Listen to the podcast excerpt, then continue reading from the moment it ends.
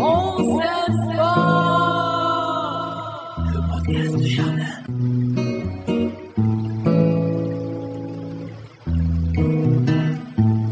Allez, c'est parti pour à peu près une heure de podcast. Bonjour à tous et bonjour à toutes. Nous sommes ravis de vous retrouver. Nous sommes le vendredi 28 juillet. Mais du feu dans la cheminée, Eric Oui, il fait frais.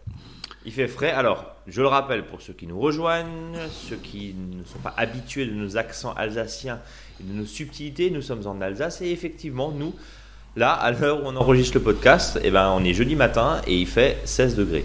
Euh, alors, encore une fois, quand on voit le contraste avec euh, le pourtour méditerranéen, le sud, les températures absolument caniculaires qui approchent, euh, enfin qui dépassent même largement les 45 degrés, nous on est plutôt bien lotis, même si c'est pas forcément Très agréable.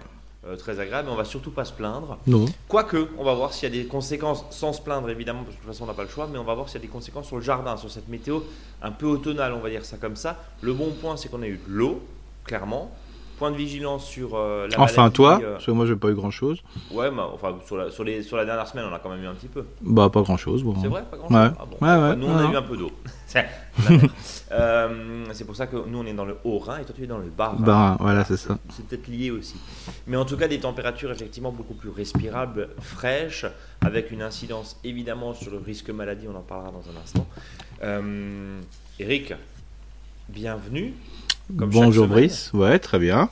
Qu'est-ce que tu nous racontes de beau cette semaine? Bah, hum, là, j'ai décidé d'être encore plus feignant que d'habitude. hein, euh, donc, euh, ça, c'est important de rester dans la feignantise. Oui. Euh, parce que là, il faut savoir que jusqu'à présent, avec des épisodes de canicule, euh, de sécheresse, et qui, étaient quand même des fois ensemble, hein, c'est-à-dire parce que des fois on peut avoir de la sécheresse, mais pas forcément de canicule. hein. Euh, mais là, on avait vraiment des périodes qui étaient couplées. Euh, bah, il faut savoir que même euh, les plantes spontanées, hein, qu'on peut appeler mauvaises herbes hautes, n'ont pas- ne poussaient pas. Il y en a qui étaient très contents, ils disaient tiens, bon, il pousse un peu de mauvaises herbes, mais pas grand chose. Mais faut pas oublier que là, ça va se rattraper. Mais il y a aussi, il y a toutes les graines de plantes, je dirais potagères, voire de plantes à fleurs, hein, qui vont, qui vont se, qui vont pouvoir germer tranquillement parce qu'il fait moins chaud et le sol est un peu plus humide. Et aussi, faut pas oublier que quand il pleut, euh, le jardin est arrosé partout, alors que quand on est en période de sécheresse et canicule, bah, si on arrose, on arrose simplement au pied du végétal pour éviter justement de, bah, trop euh, utiliser d'eau. Donc il y a une grande partie euh, du terrain qui n'est pas, qui n'est pas je dirais, arrosé, où on se concentre sur un espace. Et là, ce qui est bien, c'est que bah, tout va pousser. Alors je sais, ce qui est moins bien, c'est quand c'est des mauvaises herbes, entre guillemets. Mais ce qui va être bien, par exemple, c'est tous les ressemis, qui peut être par exemple du persil. Euh, parce qu'il ne faut pas oublier que le persil, euh, qui était en fleurs euh, précédemment, ben, il a accéléré sa floraison et euh, automatiquement il y aura des graines qui vont tomber sur le sol. Ceux qui avaient des blettes ou ceux qui avaient des sa- salades qui, étaient montées en graines, ben, là aussi tout ça, ça va se ressemer très rapidement. Les choux aussi qui ont été plutôt en graines que l'année dernière, pour ceux qui, bien sûr, toujours qui laissent se ressemer les légumes, ben, là ça va venir. Et là le sol est chaud, même si les températures sont basses. Euh, le sol est chaud, le sol va être est humide, donc il y a plein de choses qui vont repousser. Euh, je donne mon, mon exemple, tout ce qui est blettes, par exemple, euh, bah là les blettes euh, cette année j'aurais même pas besoin d'en semer, hein, j'en ai partout. Et qui va aussi servir d'engrais vert, comme Qui tu va dis, servir si as marre verts, manger, qui va voilà, euh, ça peut aussi. voilà et puis en plus avec une belle, euh, voilà, une- euh, je dirais un, un bel objectif, c'est se dire que souvent on a planté des légumes, euh, repiqué des légumes, ils se sont fait bouffer euh, par les limaces. euh, même en pleine canicule, mais c'était surtout les escargots hein, euh, qui étaient, euh, qui se, qui arrivent à mieux gérer euh, les, coups de chaleur grâce à leurs coquilles. Euh, et là, bah, faut savoir que tous ces repousses, globalement, on n'a pas trop de soucis euh, qu'ils soient broutés euh, euh, par euh, ces gastéropodes. Euh, un point peut-être aussi sur euh, les conditions météo, je, je, j'en, j'en parlais il y, a un, instant. Euh, alors encore une fois, on pense à tous ceux qui sont confrontés à des, à, des vagues de chaleur, à des dômes de chaleur, euh, comme on a vu euh, là cette semaine, on a quand même des températures qui dépassent les 45 degrés hein, sur le pourtour méditerranéen, euh, plus les incendies, etc. Euh, on, pense évidemment aux, habitants de ces, euh, régions-là. Euh, pour ceux qui sont, on va dire, dans le nord de la Loire, avec des températures un petit peu euh, plus fraîche, hein, je, le disais, hein, nous on est autour des 17 degrés, on, il y a eu je crois un 6 degrés euh, dans le centre, j'ai vu passer ça euh, hier ou avant-hier, euh, des températures relativement fraîches, il y a un risque milieu sur les tomates, Eric. Oui, ça c'est clair. Hein. évidemment, alors les, petits conseils là, on les répète à chaque fois, mais c'est toujours intéressant de voir. bon, éventuellement du bicarbonate, Eric? Oui, mais là, ah, voilà, il faut quand même avoir une il faut savoir que le mildiou il se développe si les températures sont inférieures à 25 degrés, ça on les a.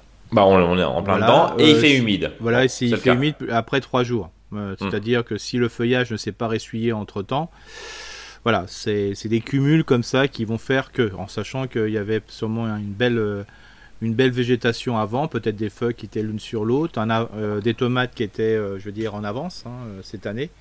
Euh, par rapport aux autres années. Hein. Il y en a que, il y a des années où on avait des tomates qu'à partir dans le nord de la France, qu'à partir de la deuxième euh, quinzaine de juillet. Voilà, les premières. Là cette année déjà fin fin juillet, on pouvait en avoir déjà en quantité. Euh, notamment beaucoup de grosses tomates parce qu'on a les, les, pieds de tomates étaient vraiment avaient bien baigné par le bien baignés par le soleil. donc là, on est en plein risque. Hein. donc voilà, si on est vraiment en risque, si les pieds de tomates sont découverts, on peut faire un bicarbonate euh, voilà, sur les feuilles. Voilà. 5 grammes par litre. Voilà. Alors bien vérifier aussi par rapport à la météo, hein, si euh, on annonce euh, que dans la journée il va pleuvoir plusieurs fois. Oui, bah, c'est pas la peine d'y aller. C'est pas la peine d'y aller, hein, parce que ça va être lessivé très facilement. attendre plutôt un moment, un, moment de clément, bien sûr pas une semaine après. Mais on se dit tiens, si demain il pleut pas, bah là c'est le bon moment de le faire. Même le matin, hein, on peut le faire c'est euh, de manière à bien profiter euh, du, séchage de la journée. Et là, bien sûr, il faut que le pulvérisateur soit bien réglé. Hein. pour ceux qui ont peu de pieds de tomate, le meilleur du pulvérisateur, c'est la récupération euh, du pulvérisateur pour l'entretien ménager. Hein. Alors, bien sûr, bien rincé avant et compagnie. Celui-ci fait des gouttes tellement fines qu'il est hyper efficace parce que le produit se dépose et ça sèche. C'est le uh-huh. but du jeu. si vous avez un autre pulvérisateur, bah, soufflez un peu dans les buses.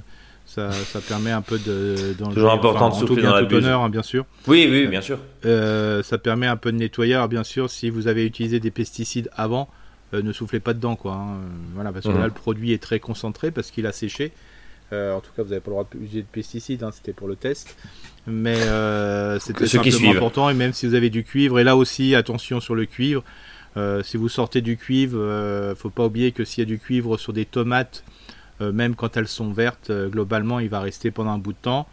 Euh, ça vous oblige à éplucher les, tomates après. Hein. C'est voilà. Parce que des fois on dit oui, non, je les ai bien lavées, on voit plus le produit, mais il faut pas oublier que le cuivre reste dans les dans les pores de la peau. Euh, donc voilà, donc c'est. Si tant est que le cuivre soit dangereux, oui, oui non. Euh, bon, voilà, c'est. voilà. Euh, on ne conseille pas forcément. Le troisième point, alors juste sur le bicarbonate, parce que depuis quelques années, on sent un peu le remède miracle, donc c'est 5 grammes par litre. Hmm.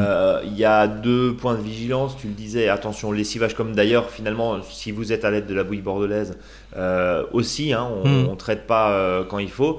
enfin, on traite pas, pardon, quand il. on traite pas quand il pleut, quand il y a un risque de lessivage. Donc il faut attendre effectivement la fin de l'épisode. Euh, pendant que je te dis ça, je vois des gros nuages qui, arrivent au-dessus de chez nous, euh, où apparemment il va pleuvoir d'ici une demi-heure. Donc voilà. Hmm. Euh, et deuxième point, attention évidemment, et on l'a déjà dit la semaine dernière, attention aux fleurs, puisque le bicarbonate hmm. dessèche la fleur, de la tomate notamment. Et puis par définition, voilà, restez vraiment sur la partie basse de la, de la tomate et évitez de monter trop pour éviter d'atteindre les, euh, les, fleurs. Hmm. Pour ceux qui sont, euh, pour ceux qui préfèrent passer une prêle, alors c'est super, Eric, mais l'inconvénient quand tu es en production de tomates, c'est que ça pue, on va dire ça.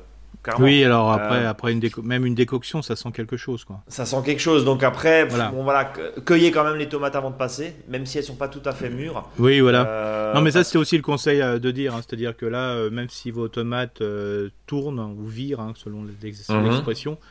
Moi, je conseille toujours, c'est de, quel que soit le traitement que vous faites, vous les cueillez avant, quoi. Voilà. Euh, ça sera quand même euh, plus agréable. Euh, voilà. même si on sait très bien qu'une tomate qui est qui a été cueillie quand elle vire doucement, je dirais, elle sera un peu moins bonne que la tomate qu'on a été jusqu'à maturité totale.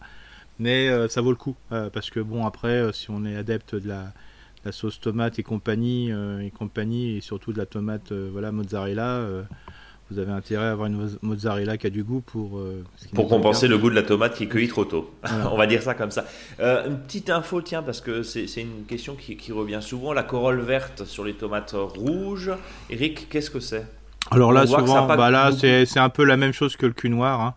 Euh, c'est en fonction des, variétés. Alors il y en a qui ont beaucoup eu de cul noir cette année. Parce que On rappelle juste que c'est le cul noir, ils étaient le pas forcément là C'est une, partie noire qui est justement en bas de la, qui s'oppose, je dirais, euh, au, à la tige de la tomate, euh, et ce qui est dû à, un problème physiologique, c'est-à-dire que la tomate n'a pas pu prendre les nutriments dans le sol parce mhm. que bah, l'eau lui manquait à ce moment-là, ou il y a eu trop d'eau à un moment. Voilà. Donc c'est voilà, c'est un peu dans ce cas-là. Et l'autre cas, c'est à peu près la même chose. Hein. quand on voit un durcissement au fer au-dessus, qui peut être du jaune au vert en fonction. Il y en a que des fois ça peut être euh, viral, mais dans d'autres, souvent, dans le, problème des cas, c'est souvent un problème physiologique. J'ai lu aussi que euh, la sur, je vais appeler ça comme ça, la surchaleur permettait, enfin, euh, la, surchaleur euh, bloquait le, principe, le phénomène autour de la photosynthèse, et du coup, certaines tomates, alors il y a aussi un hmm. aspect physiologique, mais certaines tomates ne mûrissaient pas effectivement sur cette zone, sur cette corolle. Oui. On a vu les températures très très chaudes qu'on a eu il y a quelques semaines. En fait, on a que le contre-coup maintenant, quoi. Hein. Mais c'est ça. Bah, vous, avez le, vous avez le même cas avec des petits fruits, par exemple des mûres. Euh, ne soyez pas surpris, même des mûres sauvages, qu'ils ont, ils paraissent mûrs, mais on n'arrive pas à les décrocher. D'accord. Euh, et donc tout simplement, c'est parce que euh, bah, il y a une, mûre, une, maturité, une maturation qui a été trop rapide. et les drupéoles, hein, parce que c'est en réalité la mûre c'est composé de plusieurs petits fruits hein, qu'on a de drupes, donc de drupéoles. bah, elles n'ont pas été, voilà, ça n'a pas été dans le rythme régulier de la maturation et donc ils ont du mal à se décrocher quoi. Donc mhm. euh, moi je sais par exemple sur une ronce euh, j'ai un gros problème, j'arrive pas à les décrocher euh, tout simplement parce qu'il a fait trop chaud à un moment et trop tôt. donc voilà.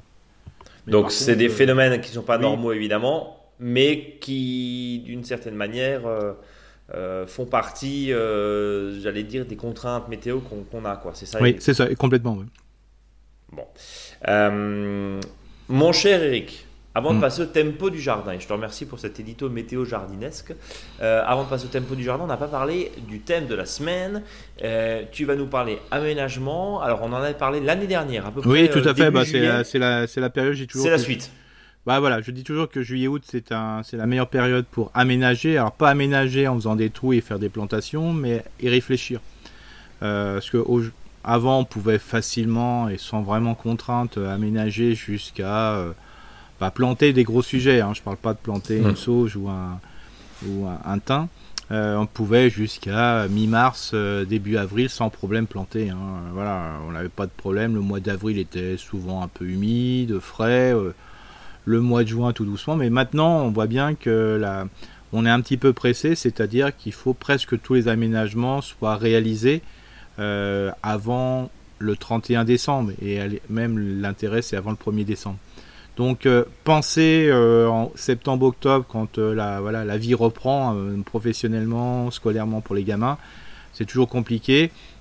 Voilà, la meilleure période c'est quand même juillet-août pour voir ce qui est mieux, ce qui est voilà pour éviter ce fameux changement climatique, comment le diminuer. Et donc maintenant y penser c'est quand même une bonne chose et ça permet après d'aller faire des commandes auprès des, professionnels pour le matériel végétal et qui sera quand même de plus belle qualité si on l'achète à, l'automne.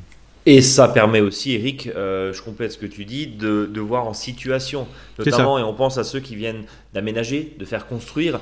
Euh, on a fait euh, le tour, j'allais dire, du calendrier, on voit comment se comporte la maison, le bâtiment, les voisins, les arbres, et on voit comment, en, vraie situation, puisqu'on va le rappeler, hein, en été le soleil est plutôt à son zénith et en hiver il est plutôt bas. Et bah, tout ça, ça fait que si on veut chauffer, parce qu'on nous a vendu pendant des années des grandes baies vitrées côté sud pour justement avoir des apports solaires, là les architectes, certains architectes adorent ça. Oui, ok, très bien, mais euh, là, enfin, on est tous d'accord euh, qu'il faut peut-être juste s'occuper aussi et, l'avantage du confort d'été, à savoir euh, ne pas brûler euh, à 40 degrés à la maison, parce qu'on a des baies vitrées euh, plein sud, et qu'au final, ben, l'économie de chauffage que tu fais, bah, tu le payes, enfin en hiver parce que tu as des apports solaires, tu le payes en fait en été parce que bah, c'est un véritable cagnard, ou alors tu es obligé de, vivre avec les volets fermés. Donc ça, on, on en parlera évidemment aussi dans la troisième partie de cette émission, et puis entre bien sûr vos questions, réactions et retour d'expérience. Et on va aller en Californie d'ailleurs. Parce qu'on a reçu un message nouveau de Californie, Eric. Toujours. Le tempo jardin? Ouais, le tempo. Alors, le tempo, là, on est pendant un ou deux jours on est plutôt en plantation, taille, entretien, et puis à partir euh, du 31 juillet, on sera plutôt en semis. Bon, alors c'est sûr que là, les semis commencent euh, vraiment à diminuer en quantité, hein, enfin, en quantité, je dirais, euh, de, voilà, en nombre de, en choix, c'est ça qui est important. Quoique. Quoique. Alors, donc pour l'entretien, bah, ce qui est intéressant, c'est que tout doucement, on se rapproche du 1er août. Donc ça veut dire que légalement et euh, je dirais intelligemment, ben, c'est là qu'on va commencer à nouveau à tailler nos, arbres, nos arbustes, hein. euh, voire corriger euh, pour ceux qui sont au nord de, la France, ben, tous les arbres qui ont perdu, enfin qui sont laissés perdre leurs branches et les feuilles, justement pour lutter contre le, fait qu'il faisait trop chaud et compagnie, en sachant que le mois d'août, voilà, on n'a peut-être pas fini, hein. ça se trouve dans 8 jours, il fait un nouveau canicule. Hein. Bien sûr. Il faut faire toujours très attention, mais là on peut, ça permet de balayer les feuilles entre guillemets. Euh, ces feuilles, ben, on peut les remettre au pied des arbres, hein, ou d'ailleurs les arbres à, à, fleurs entre guillemets euh, naturels, par exemple, euh, beaucoup d'arbres comme le tilleul ont fait excessivement de fruits cette année. Je trouve que les arbres ont fait les, arbres sauvages ont fait beaucoup de fruits et tous ces fleurs ou fruits qui sont au sol bah, peuvent servir entre guillemets de euh, sûrement de paillage. Hein. Laissez-les au pied des arbres si ça vous dérange pas au niveau esthétisme. Sinon, euh, gardez-les et mettez-les au pied. Euh, je vous invite à ne surtout pas le mettre dans le compostier. Alors c'est bien, mais autant de plutôt pailler le sol parce que l'été n'est pas fini euh, et la moindre pluie justement va permettre justement de, décomposer ces déchets qui vont permettre d'améliorer la qualité du sol. Parce qu'il ne faut pas oublier que quand un sol est tapé par le soleil, il perd pas mal de nutriments. Après, la biodiversité du sol, elle est pas très en forme. C'est-à-dire que quand il pleut d'un seul coup très fort, bah, les nutriments peuvent être lessivés euh, parce que justement la biodiversité du sol n'est pas là et l'activité du sol étant moindre bah, va libérer moins de sels minéraux pour les, pour les plantes. Donc refaites des refuges à bestioles. Hein. Alors quand je dis des refuges, hein, c'est pas faire une cabane à oiseaux, c'est pas la peine. C'est plutôt de, refaire du sol, du paillage et compagnie en surface selon votre style et profiter justement de ce déchet du moment euh, pour, euh, bah, pour le, pouvoir couvrir vos sols. Donc ça c'est important, hein. donc ça vous pouvez le faire pendant ces deux jours, mais bien au-delà, hein. dès que vous faites quelque chose, utilisez-le. Euh, ce qui est important aussi, c'est qu'à partir donc, du 31 juillet, et là pendant un certain nombre, moins pendant 15 jours, vous pourrez semer. Alors qu'est-ce qu'on sème en ce moment? Je vous parlais des bêtes tout à l'heure, bêtes blettes, hein, c'est la même chose, vous pourrez. Ça vous pouvez le faire, même si on peut dire que c'est des fois un peu tard pour avoir des belles blettes, mais c'est pas vrai. ce qui est intéressant, c'est que les blettes vont, en fonction de la zone qu'on se trouve en France, elles vont continuer de pousser, mais voilà, tant qu'ils gèlent pas.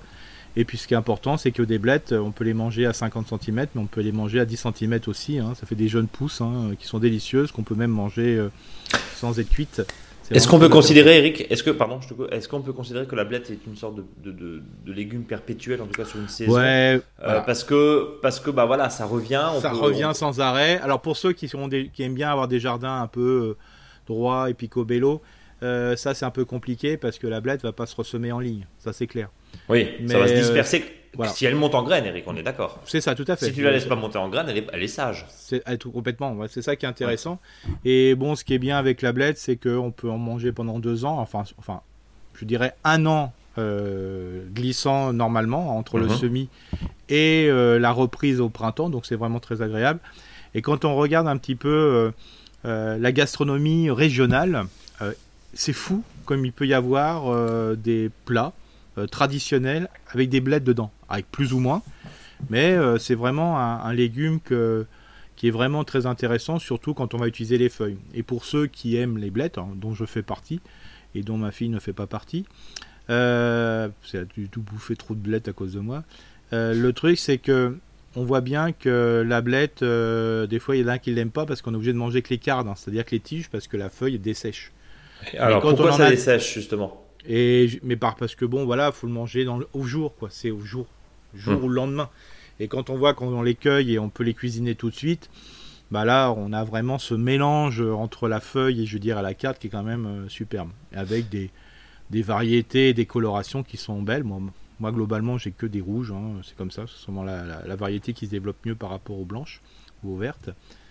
Euh, mais voilà, ça c'est quand même quelque chose qui est assez intéressant. Alors Je vous invite à, pour ceux qui en ont pas, de, semer des blettes. Alors bien sûr, qui dit blette dit aussi épinards, bien que peut-être qu'il va faire chaud prochainement et ça sera plus compliqué d'avoir des épinards que, que des blettes. Mhm. Alors vous avez aussi des semis de blettes qui est possible, hein, euh, qui sont des, des blettes qu'on mange beaucoup en Croatie et autres. Hein. C'est-à-dire que ça a un goût de blette, mais il n'y a pas de carde. Mhm. Voilà, c'est ça fait, des épinards. Ah, parce que épinards et blettes hein, ou betterave rouge, c'est la même famille qui est Nopodiacée. Donc voilà. Ensuite, vous pouvez faire encore des semis de haricots, mais c'est la dernière fois. Hein, parce que comme c'est 60 euh, jours, si on a un mois de septembre, fin septembre, début octobre qui est un peu frais, on n'ira pas, jusqu'au bout. Mais c'est fini. Ensuite, vous avez la les navets, tout ce qui est navet d'hiver, hein, en d'été et d'hiver, ça, pousse très vite. N'oubliez pas que le navet aussi peut se manger en, feuilles, simplement. Euh, parce que là, euh, tout ce qui était brassicacé, hein, c'est-à-dire la famille des crucifères, des choux et compagnie dont le navet fait partie, euh, avec euh, tous les, insectes piqueurs-suceurs qu'on a eu jusqu'à présent, hein, c'était compliqué d'avoir des, des, choses. Hein, mais là, le navet, il faut y aller, commencer. Les radis d'hiver aussi. radis, alors s'il commence à faire frais, pensez aux radis ronds, les radis de tous les jours, ou là qui lèvent très rapidement, et là vous les plantez un peu plus au nord. voilà. Euh, et les autres navets, euh, les autres radis, euh, radis noirs, radis blancs, voilà, ça, ça commence et vous avez tout le mois d'août pour le faire. Je reviens sur la blette, Eric. J'ai juste une question précise. Tu disais ça sèche. Alors tu parlais une fois cueilli, mais pourquoi on a des fois des questions sur la feuille qui sèche sur pied, c'est-à-dire que ça gaufre, ça sèche, ça dessèche complètement parce que c'est une Ah oui, non, non, là c'est des, des, insectes piqueurs. D'accord. Alors, c'est-à-dire que quand des fois vous voyez des blettes... C'est d'altis, c'est du ce genre de choses euh, Alors non, c'est ce qu'on appelle de la bineuse. Euh, c'est un papillon euh, qu'on trouve un peu partout. Alors des fois, vous voyez votre feuille, elle est bien. Puis dedans arrive, c'est comme si la, feuille se, se, enfin, se séparait. C'est-à-dire la partie extérieure et intérieure se séparent. Et c'est tout simplement parce qu'il y a un insecte qui a piqué dedans. qui sont ce qu'on appelle des mineuses. Et voilà, ça va pondre tout simplement. Alors euh, après, le, la tige et la carte, ça pose pas trop de soucis, vous pouvez la manger, mais le reste, euh, voilà, c'est c'est pas voilà c'est pas très joli euh, on peut l'enlever il y a pas enfin l'idée le, traitement c'est de, couper et puis d'enlever la feuille oui, voilà. quoi c'est ça voilà, on va pas commencer à traiter pour ça j'imagine voilà dès que vous voyez des feuilles qui sont atteintes on l'enlève parce que le seul traitement ça se fait à base de, de BT et ça va tuer tous les autres papillons. Donc oui, et puis accessoirement le BT euh, sur quelque chose qu'on va manger, en l'occurrence la feuille. Oui, voilà, c'est. Voilà. Moi je dis toujours, c'est les blettes, ça vient, ça vient tellement facilement que. Euh, Un peu de perte, c'est pas grave, quoi. Ouais, c'est ça. voilà. Donc euh, c'est ça qui est intéressant. Donc du persil aussi. Alors le persil, alors pourquoi je dis du persil? C'est un peu tard, mais il faut pas oublier que le persil qui que vous avez laissé fleurir se ressème en ce moment. Donc moi j'irai à fond. Hein. Voilà, c'est pareil, en sachant que c'est un persil qui va venir pendant l'hiver, il suffira de le couvrir après pour avoir du persil tout l'hiver, donc c'est intéressant. Mhm. Et puis euh, vous pouvez faire aussi euh, ben, en godet, si c'est plus simple euh, pour vous, bah, vous pouvez semer de la chicorée, du chou de des laitues, des persils, et, et pourquoi pas quelques petits melons et concombres, hein, voilà encore que vous pourriez replanter, à condition que vous allez repiquer sous tunnel ou serre. Voilà. Mhm. Mais c'est vrai que là, on n'y pense pas parce que euh, voilà, les... s'il y a bien quelque chose qui marche cette année, euh, franchement, les concombres, ça pousse assez facilement euh, parce que les conditions lui correspondent un peu. Donc des fois, on pense pas à ressemer du concombre. Alors moi, ce que j'invite à, faire, c'est que si vous avez oublié un concombre dans le jardin, là en ce moment, les premiers concombres, peut-être que vous n'aviez pas vu, qui est tout jaune, voire même orangé, bah, ce que vous faites, vous l'ouvrez et vous semez les mmh. graines. Si vous mangez des melons, pareil, quand vous avez mangé des melons, là, bah, au lieu de mettre les, graines de melon au coponcier, bah, balancez-les dans votre jardin. Il y aura des melons qui vont venir. Hein. Moi, les melons que j'ai euh, au jardin actuellement, c'est des melons qui viennent tout seuls, euh, voilà, de ressemis. Hein. Et il y en a, hein. donc euh, voilà, ça pousse assez très bien. Alors, je sais pas si ça sera quel type de melon, parce que je me rappelle pas ce que j'ai mangé des fois, mais c'est pas grave. Laissez-vous faire. Et comme je vous disais, d'être un petit peu feignant, en ce moment, c'est pas mal, quoi. Bien. Eric, je te propose, euh, on a fait le tour du, tempo. Hein, oui, c'est, alors on est un euh, peu léger comme dit, mais je crois qu'il faut être un peu léger et se laisser surprendre pendant une semaine, dix jours pour voir ce qui repousse. Pour voir ce qui repousse. Voilà, on est vraiment dans cette période euh, charnière. Il y a un point aussi important que je voulais voir avec, avec toi, c'est dans le cadre de, de, ce tempo jardin. on tient compte, et tu l'as dit, euh, et on l'a répété euh, des dizaines de fois euh, depuis le début de cet été, c'est là, là c'est un tempo qui est en relation avec le calendrier lunaire, il est évident que quand il fait très chaud, si vous êtes sous 35, 37, 38 degrés, c'est très compliqué de semer parce que c'est très compliqué de maintenir, et en plus s'il y a du vent, c'est très compliqué de maintenir l'humidité. Donc soit bah, on se dit c'est trop tard et je fais pas et je fais autre chose, soit on attend et euh, on fait, on fait pour, des, pour des jardins qui sont vraiment orientés euh, en plein cagnard, c'est quand même assez compliqué. Et puis, euh, deuxième point aussi, euh, c'est la question autour de la, de, la gestion et de l'étalement des, récoltes. tu parlais l'haricot, c'est vraiment la dernière fois, c'est, on, est, on est sur 60 jours. L'idée, c'est aussi des fois peut-être d'anticiper, parce que si vous avez l'habitude de partir en septembre et que le jardin vient en septembre, c'est un peu, c'est un peu dommage. Donc il y a aussi ça peut-être à à, mettre en réflexion par rapport à des vacances. Ah bon, je, pense que vos voisins et ceux qui viendront arroser ou soigner votre jardin vont être très contents de récolter des fruits.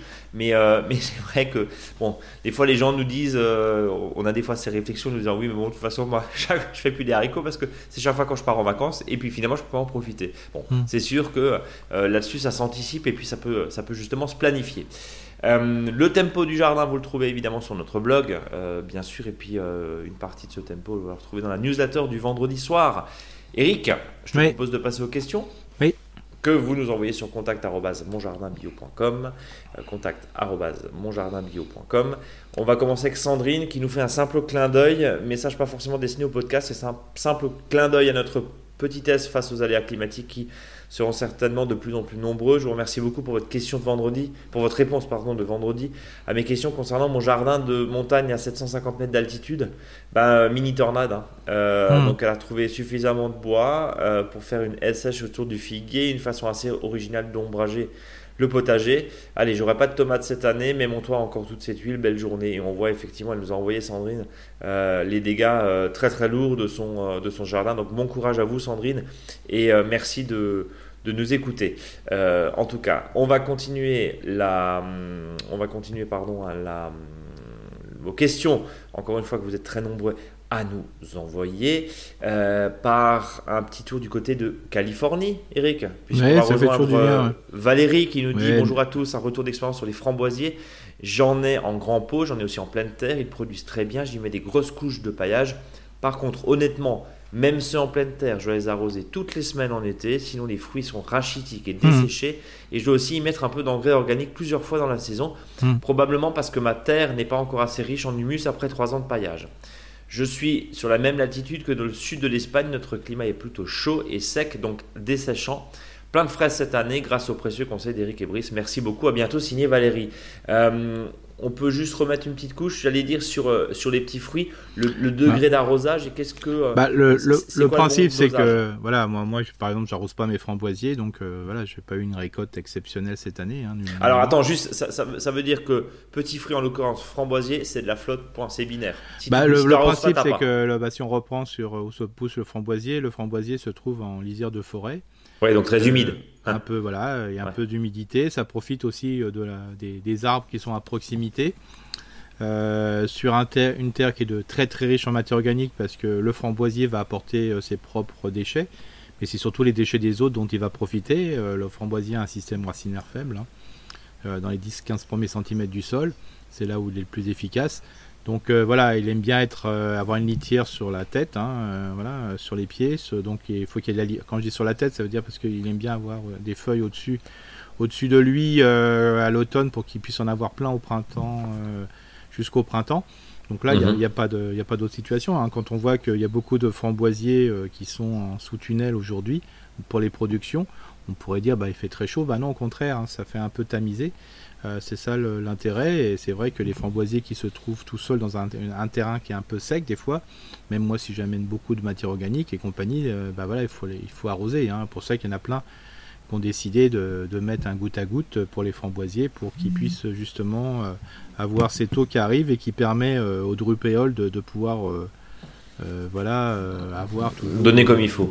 Sinon, on va avoir les mêmes problèmes que sur les murs, c'est-à-dire des, des fruits, s'ils arrivent jusqu'au bout, qui vont être, je dirais, euh, blancs, euh, tout mhm. simplement. Alors, des fois, ça peut être parce que c'est une piqûre d'une euh, d'un insecte, hein, euh, voilà, comme les punaises par exemple, mais c'est aussi parce qu'il y a un coup de chaleur, hein, c'est-à-dire que les, cellules ne vont pas aller jusqu'au bout. Alors, elles ne sont pas propres à la consommation, on peut en faire des confitures, mais bon, si la plupart des framboisiers sont comme ça.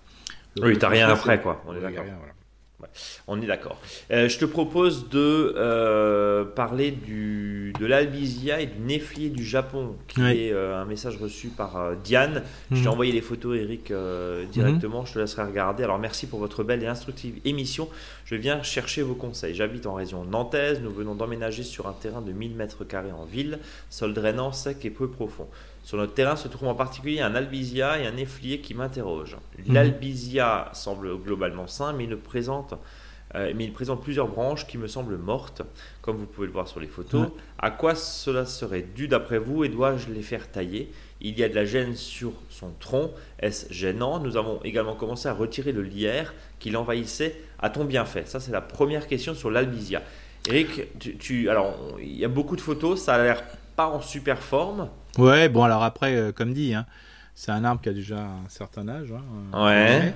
Euh, le, alors le lierre ne posait aucun souci, hein, euh, voilà, tant que parce qu'il faut savoir que c'est un arbre pour les auditeurs et les autres auditrices, c'est un arbre voilà qui est assez dénudé sur les, branches principales, donc le lierre bah, peut le, couvrir, tant que ça va pas rentrer en concurrence avec les branches, je dirais qui, portent, qui peuvent porter des fruits ou des fleurs, ça ne pose pas aucun, aucun souci. Alors c'est vrai que faut lui laisser simplement sa part au lierre, hein. c'est-à-dire bon, on dit voilà on va jusqu'à 2, 3, 4 mètres, hein, et puis le reste, euh, bah, on l'enlève, on, le stoppe, euh, mais c'est vrai que le lierre va faire une protection du tronc hein, avec une belle biodiversité, ça protège l'écorce, donc ça c'est vraiment très intéressant. Alors c'est vrai que si on laisse le lierre jusqu'en haut euh, sur les plantes, sur les, les pousses qui risquent d'être euh, voilà, en fruits ou en fleurs en fonction des espèces et des variétés, là ça pose problème, voire euh, sur les parties qui risquent de repercer, parce qu'il faut savoir que s'il y a du lierre sur les arbres, voilà, les arbres repercent moins bien. Donc on peut faire, euh, je dirais, un mixte, c'est-à-dire laisser le lierre jusqu'à une hauteur acceptable, je dirais, ou accepter, et puis le reste, ben, on, le, stoppe tous les ans, et vous verrez, cet équilibre est important. Hum. Alors il faut savoir en ce moment c'est vraiment l'excellente période hein, euh, encore pour enlever euh, toutes les branches mortes, euh, toutes les branches qui sont cassées. là il faut vraiment le couper et souvent ce qui est intéressant s'il y a une branche morte, bien vérifier que les branches qui sont en dessous s'ils sont pas malades parce que des fois on peut avoir une branche qui est desséchée. voilà une partie de la, de la grande branche qui est desséchée, une partie basse qui est pas top top. Alors il faut mieux carrément tout enlever. Hein. rien ne sert de laisser le, là des, euh, des branches, ils vont jamais revenir. Hein. Autant tout de suite les, couper pour que ça puisse redémarrer. Euh, euh, parce que la, branche qu'on va couper, bah, il y a peut-être à ce moment-là, il va y avoir un redémarrage qui va se faire en dessous, parce qu'il y aura un appel de sève où la sève va plutôt être concentrée à un niveau qui va faire qu'il y aura des repercements. Les uns ils vont appeler ça des gourmands, d'autres ils vont appeler ça des branches qui vont permettre de, reprendre le, dessus, quoi, hein, qui a été coupé. Donc mhm. euh, voilà, quoi qu'il arrive, il faut, voilà, il faut, couper. Euh, euh, les feuilles me paraissent de très bonne qualité d'après les, photos. Donc voilà, c'est sans plus. Hein, voilà, il y a peut-être peut-être qu'il y avait d'autres arbres à proximité avant qui faisaient que cet ensemble d'arbres était en équilibre. Mais une fois qu'on a enlevé les autres arbres, ben, les arbres sont déséquilibrés. Hein. Des fois, ça arrive souvent quand on défriche.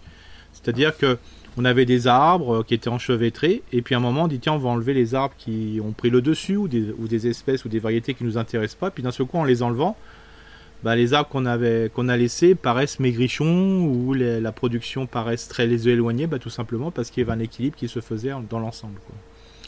Et c'est là que des fois on peut avoir des coups de chaleur sur l'arbre, d'où l'intérêt d'avoir du lierre des fois pour les protéger. Et on va rappeler que le lierre est en aucun cas euh, dangereux à partir du moment où il est maîtrisé. C'est sûr que s'il monte et il cannibalise, oui, cannibalise, oui, l'intégralité de l'arbre. Là, c'est pas le cas. Si ça reste sur le tronc, c'est pas grave. Idem sur les fruitiers, Eric, hein, on est d'accord. Oui, complètement. Euh, et, et, le lierre ne fait pas grave, euh, contrairement à une façade, n'attaque pas le tronc. Non, non, non, non, non, non pas, du, pas du tout. Et, hein, d'ailleurs, on voit, on voit sur les photos de Diane que le tronc a l'air relativement à vif. Hein, on, dirait oui, oui, sparadrap qu'on a enlevé là. Oui, euh, euh, bah, les troncs sont souvent de très belle qualité. C'est la vraie écorce entre guillemets. Hein. Oui, donc laissons, laissons, les laissons le lierre monter et, c'est un excellent moyen aussi de le protéger. Euh, deuxième question sur le néflier. Quant à lui, semble mal en point. Les mmh. fruits étaient tous à moitié pourris sur l'arbre dès le départ et ils sont maintenant tous desséchés. Les feuilles présentent des taches noires et certaines s'enroulent sur elles-mêmes. Et là, l'écorce du tronc semble se détacher. Il est envahi au pied par le lierre et les mauvaises herbes. Qu'est-ce que vous me conseillez Siné Diane, merci d'avance pour vos précieux conseils. Alors celui-ci, c'est le néflier, du Japon et non pas le néflier d'Allemagne. Hein. Le néflier d'Allemagne, c'est celui qu'on trouve dans le nord de la, de la France. Hein voilà, qu'on appelle euh, fruits, euh, des fruits qui, qu'on ne mange qu'une fois qu'ils sont blettes. Là, c'est le néflé du Japon, euh, qu'on peut pas voir si le. C'est rare d'en avoir si on est en zone très, très fortement gélive. Hein. alors souvent, c'est, souvent, c'est comme pour les, cerisiers ou les pruniers. c'est souvent ce qu'on appelle du monilien. Hein. voilà, ça empêche les, les vaisseaux du bois de pouvoir voilà, véhiculer la sève normalement. Euh, donc, euh, alors ce qui pourrait, on pourrait imaginer de, faire, euh, voilà, bien que l'arbre soit assez grand, c'est de, faire un petit traitement à, l'automne. Mhm. voilà. Alors, je, sais que je ne suis pas pour ce produit-là, mais de temps en temps peut-être d'en faire un. C'est à base d'un voilà d'un cuivre, hein, un type bouillie bordelaise, quoi, pour pouvoir peut-être assainir l'espace, hein, parce que voilà, quand il y a la maladie qui est présente, il n'y a pas d'autre solution. Mais enfin, on est d'accord, enfin de. Oui, à l'automne. Hein. À, l'automne, voilà. C'est-à-dire qu'il faut, qu'il y ait, faut qu'il y ait encore des feuilles sur les arbres pour faire simple, hein, parce que comme ça, ça permet de. Voilà, 50% de la chute des feuilles, euh, voilà, quand il y a des. Quand les feuilles commencent à. Hop, on doit faire un petit traitement en partie, et puis hmm. voilà, voilà. Vous ramassez les feuilles, vous les mettez dans un autre endroit, parce qu'ils sont en principe riches en feuilles. Alors c'est vrai que quand l'arbre est grand, c'est compliqué. Et déjà de faire un nettoyage de fond sur toutes les parties. Et quand l'arbre est gland aussi. Oui, c'est tout à fait. Euh, d'enlever toutes les parties euh, qui sont déjà atteintes, ça serait une bonne chose. Hein. Et puis voilà, après, euh, il y a aussi une durée de vie. Hein. Oui, c'est ce que tu dis régulièrement. Hein. les arbres, faut le rappeler. Alors les, arbres de petit gabarit, puisque évidemment on, a tous en tête les chênes centenaires et, et, les autres, mais certains arbres, notamment les plus petits, sont assez comment dire, fragiles et ont une durée de vie. Tu en parles souvent sur les pêches, sur les pêchers, pardon, sur les fruitiers, sur les abricotiers. Donc il y a aussi ça à prendre en, oui, c'est ça, voilà, parce que le, voilà. Alors après, euh, faut pas oublier que euh, le seul risque qu'on peut avoir sur les arbres fruitiers, c'est dès qu'on voit que les, les feuilles, c'est comme si c'était brûlé. Ouais. Euh, là, faut pas oublier qu'il y a l'histoire du, feu bactérien qui est toujours un peu gênant, quoi. et puis après, sur tout ce qui va être des, des, arbres euh, où on voit plutôt des feuilles qui ont un peu des taches grasses dessus, euh, qu'on voit très facilement, notamment sur le, pommier et compagnie. Mais le néflier il peut en avoir aussi, c'est tout ce qu'on appelle la tavelure. Hein. Tavelure, donc une petite bouillie bordelaise. Pour le coup, ça permet encore une fois d'assainir. On, voilà. on, et on a dit hein, il y a quelques semaines, si effectivement, euh, pour aller au bout de la démarche, on peut très bien bâcher le sol pour éviter qu'on ait trop de, déperdition par terre, de, cuivre, euh, sachant que forcément ce que vous mettez sur votre arbre va in fine un jour ou l'autre descendre dans le sol. Donc si on peut au moins éviter que le brouillard, quand on pulvérise, bah, vous mettez une bâche autour, et puis euh, il y a toujours moyen de... Mais, euh, mais voilà, n'abusez pas du cuivre. Je te propose de partir dans le sud-ouest, dans les Landes, à Dax, très précisément, chez Marion qui nous dit bonjour la fine équipe. Bah, elle nous a pas vu. Hmm. Tout d'abord, un grand merci pour ces... Non, moi aussi, je me, mets, Je me permettrai pas, Eric. Tout d'abord, un grand merci pour ces beaux rendez-vous du vendredi. On m'a offert il y a un peu plus d'un mois un Kumkat et un citronnier 4 saisons en pot. Le Kumkat mm. était beau et rempli de fruits mûrs et le citronnier semblait un peu malade, avec des feuilles tirant vers le jaune. Mm. Depuis, le citronnier semble avoir bien repris quelques couleurs, mais pas de formation de fruits, ce qui me semble normal au vu de son, récent, au vu de son récent stress. Par contre, le Kumkat, depuis 10 jours, perd une grosse quantité de feuilles J'arrose l'ensemble une fois par semaine. L'été n'est pas très chaud et plutôt humide par ici. Dois-je rempoter même si c'est pas la saison? Peut-être que le Kumkat peut se mettre en pleine terre. Merci pour vos conseils avisés. Bah, disons que des fois, quand euh, des fois, il y a pas mal d'arbres qui perdent leurs feuilles euh, pendant la, période estivale, tout simplement parce qu'on donne trop de flotte. C'est-à-dire que le, pot est tellement petit par rapport à ce que le, aux besoins d'espace que voudrait avoir l'arbre il n'y a pas de place, quoi. Il n'y a pas assez de place, voilà. Euh, là, ça mériterait une petite photo. Bah, on a, on a, on a les photos, hein, mais ah, euh, il a effectivement complètement, euh, complètement, j'allais dire, dépouillé. Hein. Il, y a, il, y a presque, il y a presque plus de feuilles. Clairement, il y a presque plus de feuilles. Alors moi, ce que, moi, ce que je ferais, c'est même si c'est pas la, la, bonne saison, mais en étant assez précautionneux, ça serait de de, de l'enlever du pot. On laisse un petit peu dessécher, on l'enlève du pot sans mettre les racines nues et euh, de remettre un peu à manger euh, autour. Hein, voilà, alors ça c'est une solution. Euh, Mm. L'autre solution, ouais, l'arbre est quand même assez grand. Euh, et l'autre solution, ça serait de, de pouvoir mettre un engrais organique dedans hein, pour euh, voilà. Donc donner du miam, on, on revient toujours sur ce truc-là. Oui. On- ouais, donner du miam quoi. C'est ça. Alors, il y a aussi un test qui est important pour savoir s'il va reprendre ou pas, hein, parce que là aussi, ça peut être euh, un, cas, euh, un cas concret. C'est de, de- voilà, avec son ongle, de voir sur les parties basses, c'est-à-dire des, les bases entre le tronc et la, la- euh, les charpentières, hein, les branches qui démarrent, de gratter avec l'ongle. Et si vous avez euh, euh, de, voilà, une partie verte euh, présente, bah, c'est que l'arbre va redémarrer, il n'y a pas de souci. hein. Bon, Alors, il faut Donc- savoir qu'avec tout ce qui est citronnier, enfin, toute la grande famille des citrus, hein, je les appelle comme ça, là, euh, on peut être agréablement surpris, c'est-à-dire que l'arbre peut perdre perdre toutes ses feuilles et puis après redémarrer comme un fou. Quoi. Ouais, nous on avait un truc euh, qui était euh, un peu flanflant, un peu, euh, un peu mou du genou comme on dit, et au final il a été rempoté euh, au printemps, et là il est absolument magnifique dans un pot évidemment plus grand. Ouais, Absolument magnifique. Deux, deux, deux petites olas au pied, euh, ce qui permet quand même de garder, quoi qu'on en dise, une certaine humidité, d'en pas en mettre partout. C'est assez pratique quand même les olas dans les pots, Ouais, parce que ça permet euh, d'éviter euh, que ça traîne en, en permanence dans la flotte en bas, avec le problème de moustiques qu'on peut potentiellement Ouais. avoir. Et puis finalement, bah, on, il s'y plaît bien. Quoi, hein. Donc, euh, ouais. euh, mais par contre, du miam, clairement. Ouais, c'est ça, parce que Euh, on souvent, a redonné les- du miam et là il est absolument magnifique. Il n'y a jamais eu autant de citrons, de, bébés citrons accrochés dessus. Ouais, c'est souvent ça, et souvent le, tous ces arbres voilà, euh, qui font partie de cette grande famille, enfin de tous les, les arbres C'est ça. là. des fois, le, le fait de rentrer, sortir, euh, bah, c'est en fait des stre- un stress, et à bout d'un moment, bah, qui dit stress, bah, la, la plante perd toutes ses feuilles, hein, et puis après, ça redémarre. hein. Ouais. Alors donc, c'est toujours intéressant de voir si les, les- la, la branche est encore verte, en grattant un petit peu avec l'ongle, hein, faut faire simple. Et puis surtout de, de bien de voir si les bourgeons sont verts. Si les bourgeons sont verts, ça va redémarrer, hein, plus qu'on ne croit. Donc pas de panique, un peu de miam Ouais. et ça devrait rentrer dans l'ordre. Clémence qui nous dit, je t'ai envoyé les photos Eric, Clémence qui nous dit merci beaucoup pour ce super podcast qui me permet petit à petit de mieux savoir quoi faire dans mon tout petit potager initié cette année et que j'espère voir grandir au fil des années. Venant de faire l'acquisition d'un jardin et n'ayant pas encore la main très verte, j'ai besoin de vos lumières concernant la taille de trois arbres fruitiers. J'ai l'impression que les anciens propriétaires ne les ont pas trop, beaucoup poussés vers le haut. Ils ont beaucoup trop poussés pardon, vers le haut, hein, ça change le sens de la phrase. Ils ne les avaient pas taillés depuis longtemps. En plus, il y a beaucoup de branches mortes et très peu de fruits. Quand dois-je m'y prendre pour que ces arbres reprennent vie et que dois-je faire s'il vous plaît? Et elle nous envoie, euh, Clémence, trois photos, des photos d'un Reine-Claude, un Reine-Claudine, un couetchier, en l'occurrence, avec un petit peu de, de lierre de- d'ailleurs qui monte sur le, le tronc, et d'un cerisier. Ouais. Euh, et plus spécifiquement sur le, sur le prunier, nous dit euh, l'auditrice, Red Claude, je me demande si elle ne nous cache pas une petite maladie parce que certaines feuilles sont toutes recroquevillées, on voit effectivement des petites boursouflures. Ouais. Et pour finir, en plus, il y a une vigne qui a très bien pris de feuilles, mais il n'y a pas de la moindre trace de fruits. Est-ce que euh, à quoi c'est dû Euh, Et euh, y a-t-il quelque chose à faire? J'ai hâte d'attendre et d'entendre plutôt vos réponses. Belle semaine, signé Clémence. Alors, on va faire point par point. Déjà sur la question de la taille des fruitiers.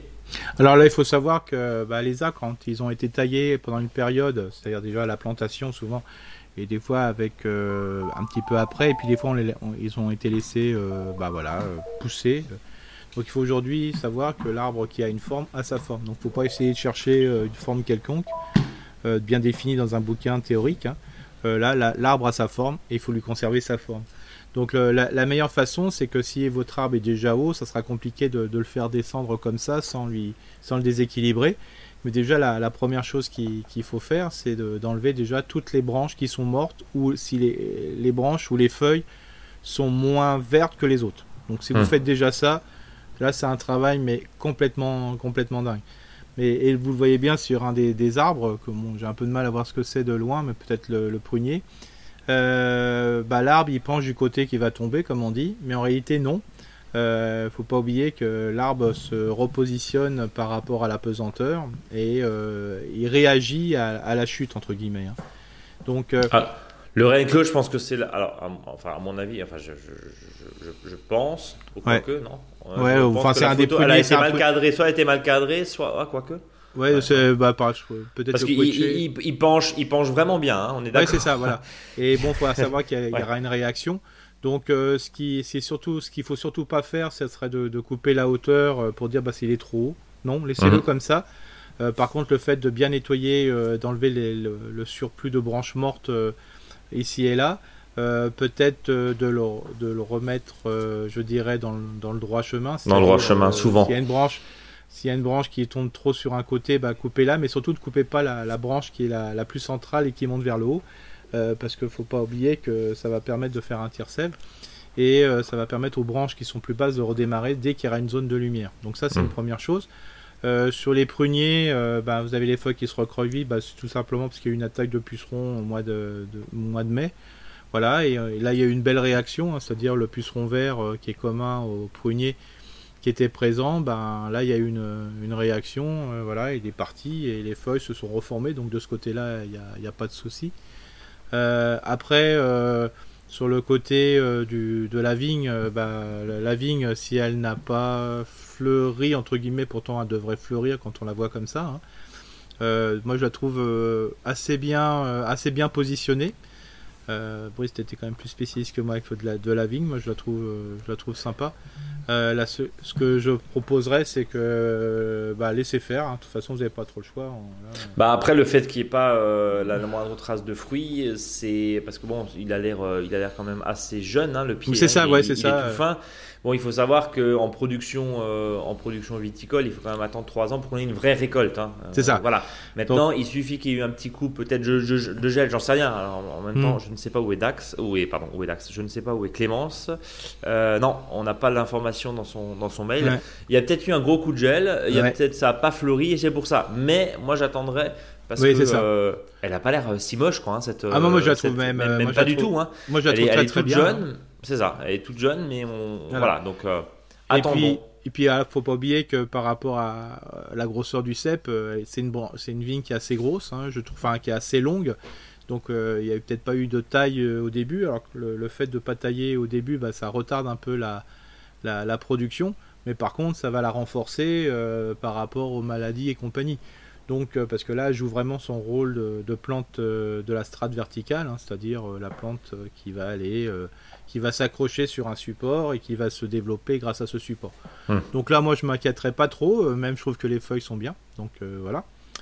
Euh, donc en résumé, attendre et puis après, il faudra faire une taille, voilà, sur, ces rameaux, hein, c'est-à-dire repérer les rameaux et puis après tous les rameaux jaunes de les couper à, deux yeux. Enfin, je, de toute façon, on fera une petite information là-dessus pour la taille de la vigne, hein, donc il n'y a, pas de souci.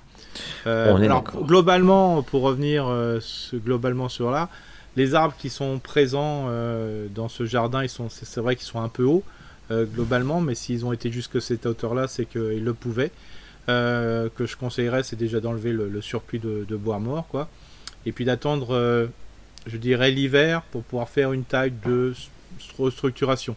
Là aussi, j'invite l'auditrice à, suivre les podcasts parce qu'on donnera des, conseils sur, sur des arbres un peu plus anciens, comment on peut les, les tailler, diminuer la hauteur sans, sans euh, contrarier son équilibre. Quoi. Bien, on, je te propose de passer à Armel qui nous dit bonjour Rick, bonjour Brice, toujours un plaisir de vous écouter en réponse à vos conseils multiples. Euh, une photo partage d'un pied de courge spontané euh, depuis un amendement fait au compost en printemps dernier. et j'ai eu comme beaucoup de déboires avec mes haricots, j'ai bien fait de vous écouter et de laisser ce pied spontané qui, qui lui se plaît et offre une pause au butineur. J'ai une question sur un cerisier. Le cerisier a été planté et entretenu par les anciens propriétaires. Cette année, j'ai entrepris de euh, l'inspecter et reprendre euh, une taille. J'ai de la mousse verte côté nord de l'arbre et aussi des taches grises sèches en surépaisseur. À quoi est-ce dû et sont-ils nocifs pour mon arbre? Faut-il que je gratte doucement à sec les branches avec ces corolles grises sèches ou que j'applique un traitement? Je vais t'envoyer, euh, enfin je vais te montrer plutôt, plutôt les photos en l'occurrence euh, de Armel qui nous, envoie, qui nous envoie son message. Alors déjà, le plan euh, de Courge est absolument magnifique, hein, on est, euh, on, est d'accord, comme, comme souvent. Et puis la question des cerisiers qui ont quand même une... une propension et une, comment dire, une affection pour, pour tout ce qui est lichen, hein, et, etc. Mm. Eric, je pense qu'on on, t'apprend rien en disant ça. Sur sur le cerisier, ça donne ça. Oui, donc euh, quand il y a quand y a beaucoup de lichen, ce qui est possible de, faire, hein, c'est tout simplement vous prenez une euh, une, brosse voilà, que vous allez frotter. Alors pas une brosse à chien dent. Alors la brosse à chien dent elle est valable pour les arbres de petit volume. Les jeunes arbres, parce que l'écorce n'est pas assez forte, là vous prenez carrément une, brosse métallique, mais une brosse métallique laiton. Hein, donc qui est beaucoup plus souple entre guillemets et ça vous permet, vous, vous, faites ce que vous faites, vous faites simplement un grattage, hein, vous faites un, la veille un jeu de société, euh, et celui et celui ou celle qui ont perdu, bah, bah il va gratter l'arbre quoi.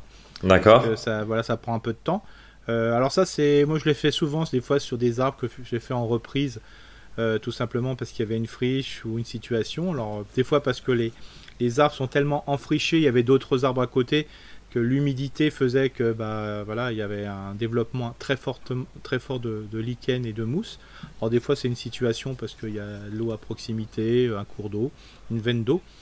Mais des fois c'est intéressant de, le faire. Hein. Alors moi je j'appelle ça faire rougir l'arbre parce que l'écorce est quand même plus plus rouge la jeune écorce que, grise.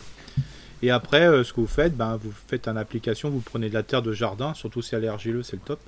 Vous faites un pralin et puis après vous une fois que vous avez brossé ben, vous prenez un, pinceau à tapisserie là les gros euh, voilà les gros gros pinceaux là. Euh, les grosses brosses à tapisserie et puis après vous vous, vous mettez votre vous mettez du voilà de l'argile sur votre arbre et vous verrez après vous avez un arbre qui est, nickel. Bien euh, donc vive l'argile sur les troncs en, hmm. protection. Si vous en avez pas, bah tant pis, vous laissez comme ça. Hein, mais voilà, c'est surtout important de, pouvoir des fois enlever cet excès de, lichen. Hein, euh, et vous verrez après, euh, il y a des repercements qui peuvent démarrer, parce que sous le lichen, quand le lichen est très épais, on peut avoir des, couches qui dépassent les 5-6 cm. Hein, c'est des fois assez, assez mmh. surprenant. Vous verrez après, une fois que vous aurez gratté, la bonne douche que vous allez prendre. Euh, et ce qui il y en aura partout, c'est ça. partout. Et il faut savoir que des fois sous le lichen, bah, il n'y a pas de repercement. parce que là, il y a trop d'ombre, le lichen a trop, est trop en surface. Et le fait de faire ça, des fois, bah, ça vous permet d'avoir hmm. des repercements dans l'arbre avec des nouveaux rameaux et une nouvelle structuration qui est possible de faire. Alors, euh, très clairement, et vu qu'on fait aucune publicité dans ce, dans ce podcast, je ne dirais pas que nous vendons de l'argile prête à l'emploi. Totalement naturel. Allez, euh, Annick, tu l'as pas vu venir celle-là. Hein ouais, très bonne, très bonne, très bonne. T'as vu ça? T'as vu ce placement de produit? Euh, Donc, Annick qui nous dit bonjour, je suis une adepte de votre podcast depuis plusieurs années. Je vous remercie pour vos précieux conseils. Aujourd'hui, j'aurais aimé que vous me donniez des astuces pour anticiper et éviter l'odium sur les plants de courgettes. Cela fait trois ans que j'ai la même expérience. Un très bon démarrage, puis dès les premières chaleurs, de l'odium qui prend le dessus et qui détruit mes plantations. J'ai tenté la décoction de près, mais je mm. pense trop tard. Merci d'avance pour vos réponses. Euh, et bonne continuation. Et on voit effectivement des plants de courgettes bah, avec ce fameux feutrage blanc. Hein, on ne vous apprend rien. Euh, Eric, alors, qu'est-ce qu'on fait? alors déjà, cette année, il peut y avoir pas mal de problèmes à ce niveau-là. Pourquoi? Parce que euh, malheureusement, il a fait très chaud et donc il y a certains pieds de courgettes, comme par exemple moi j'en suis le, premier, euh, bah, qui ont eu un bon démarrage de courgettes et puis après il a fait très très chaud. Euh, comme je suis hyper bien exposé, bah, j'ai moins de courgettes, voire plus du tout de courgettes. Là ça revient. Donc ça veut dire que les pieds vont durer un peu plus longtemps et qui dit qui pied qui dure plus longtemps, bah, risque de, se prendre peut-être euh, de l'oïdium, donc ce qu'on appelle, hein, pour ceux qui ne connaissent pas, le blanc, hein, on retrouve sur plein de végétaux. Euh, alors, euh, l'idéal, c'est que dès que vous voyez des, des pieds euh, qui sont couverts, enfin des feuilles qui sont couvertes, il faut les couper à, la à bas, à ras. Mhm. Donc ça, c'est à la base. Donc vraiment, c'est important pour éviter que la maladie se propage. Mais ça, c'est souvent en fin de saison. donc l'intérêt, c'est que si l'auditeur ou l'auditrice a souvent ça, c'est qu'il y a peut-être intéressant de se ressemer des courgettes en mois de juin, justement pour supprimer les vieux pieds qui seront remplacés par les nouveaux ça c'est un point, parce que des fois il y a peut-être un point particulier dans le jardin. Et sinon, bah, ce que je conseille en ce moment, bah, c'est c'est vrai que le, fait de mettre euh, voilà, une décoction de prêle, bah, c'est vraiment très bien. Vous faites, faites un, un mix entre de l'eau et du lait, hein, moitié-moitié, vous pulvérisez, ça permet de calmer l'oïdium. Alors, mais justement, le stade, c'est quoi? C'est, j'allais dire, quasiment préventif avant même de voir les premiers symptômes, parce que ce que dit l'auditrice, là, c'est... Bah, bah, à chaque fois, elle a la même chose, quoi. C'est ça, voilà. C'est-à-dire que souvent, il y a une année zéro, hein, ce que j'appelle ça, ou l'année 1, euh, qui fait que, ah, on a, on a de l'oïdium à partir de cette période. La deuxième année, on en a aussi. Ah, ça veut dire qu'on a une situation qui fait euh, qu'on a une zone qui est sensible, qui favorise l'oïdium, parce que déjà, un, il est présent, de toute façon, il sera toujours présent, mais c'est surtout parce que les conditions de vie euh, font que bah, les pieds seront plus sensibles à l'oïdium. Donc, Et est-ce qu'on ne changerait pas justement de comment dire Est-ce qu'on changerait pas d'emplacement Ah bah c'est complètement.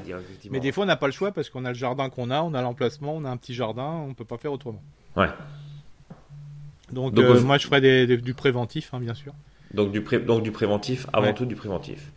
Bien. Euh, eh ben écoute, on va refermer euh, cette nombreuse, enfin cette session pardon, euh, de très nombreuses questions.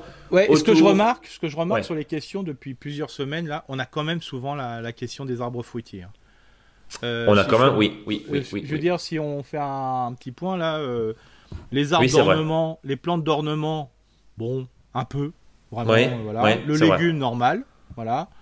Les fleurs, je dirais pas du tout. Euh, enfin, c'est rare qu'on a des questions. Alors peut-être parce que c'est euh, peut-être notre faute aussi, euh, parce qu'on est quand même plus dans le jardin nourricier. Hein, c'est sûrement ça qui, est peut-être important. Mais par contre, l'arbre fruitier, qu'est-ce qui revient? Et j'ai l'impression que maintenant, il n'y a plus de saison de l'arbre fruitier. On nous en parle tout le temps. si bien, très bien à un moment par rapport aux maladies, aux récoltes, mais la taille, ça revient souvent. Quoi. Mais comment tu le... Alors, alors moi, je, le vois aussi, c'est qu'il n'y a jamais eu autant de ventes d'arbres fruitiers euh, depuis euh, le retour, enfin le retour Covid, hein, je dirais, après le Covid. Euh, voilà, un intérêt pour les arbres fruitiers. Alors des arbres fruitiers à acheter et aussi présents.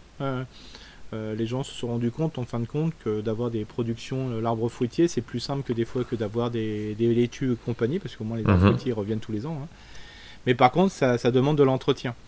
Euh, alors n'oubliez pas aussi, c'est que là où on peut aussi s'informer, ça permettra de faire un, parallèle avec l'article, le, thème de cette semaine, c'est qu'il il y a pas mal de cours de taille aussi en ce moment, euh, ce qu'on appelle les cours de taille en verre.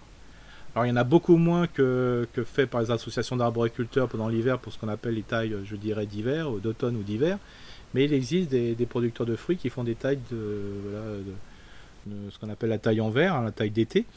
Donc euh, je vous invite euh, à, rejoindre ces cours de taille parce que ça vous permet d'avoir une belle notion euh, à ce niveau-là. On est, d'accord. Et puis, bah, à défaut des cours de taille, vous allez tout simplement sur euh, notre blog monjardinbio.com et puis vous avez un certain nombre d'articles. vous tapez dans le moteur de recherche. Oui, parce que là, on en a vraiment, on parle souvent des arbres fruitiers et puis là, tu mets beaucoup d'articles aussi dessus. Oui, hein, parce que bon, hein. c'était mon, premier métier et puis en plus, euh, ce qui est important, il faut. On n'est pas des producteurs de fruits, hein. on est simplement des récolteurs, euh, je veux dire des cueilleurs de fruits. et donc, voilà, après, il y a quelques conseils de base, mais il ne faut pas se prendre plus la tête que ça. Bon, ne vous prenez pas plus la tête que ça. C'est ce que nous dit effectivement Eric. Euh, vous qui nous écoutez, bien sûr, vous nous envoyez un mail sur contact.monjardinbio.com pour euh, nous envoyer, nous faire part de vos commentaires, de vos questions, évidemment, de vos retours d'expérience. C'est tellement intéressant. ça nous fait tellement plaisir aussi. on a noté quand même qu'il y a aussi une baisse de, la flagornerie hein, chez les auditeurs, mmh. Eric. Et je pense qu'on va. Ouais, bon, pour l'instant, ça va quand même. Non, non, non, non, c'est pas assez. Donc, soyez. Ah beaucoup plus faillot avec nous euh, pour qu'on puisse continuer à répondre à vos questions. Euh, et puis, qu'est-ce qu'on peut encore ajouter, euh, mis à part ces bêtises que, que, je viens de dire?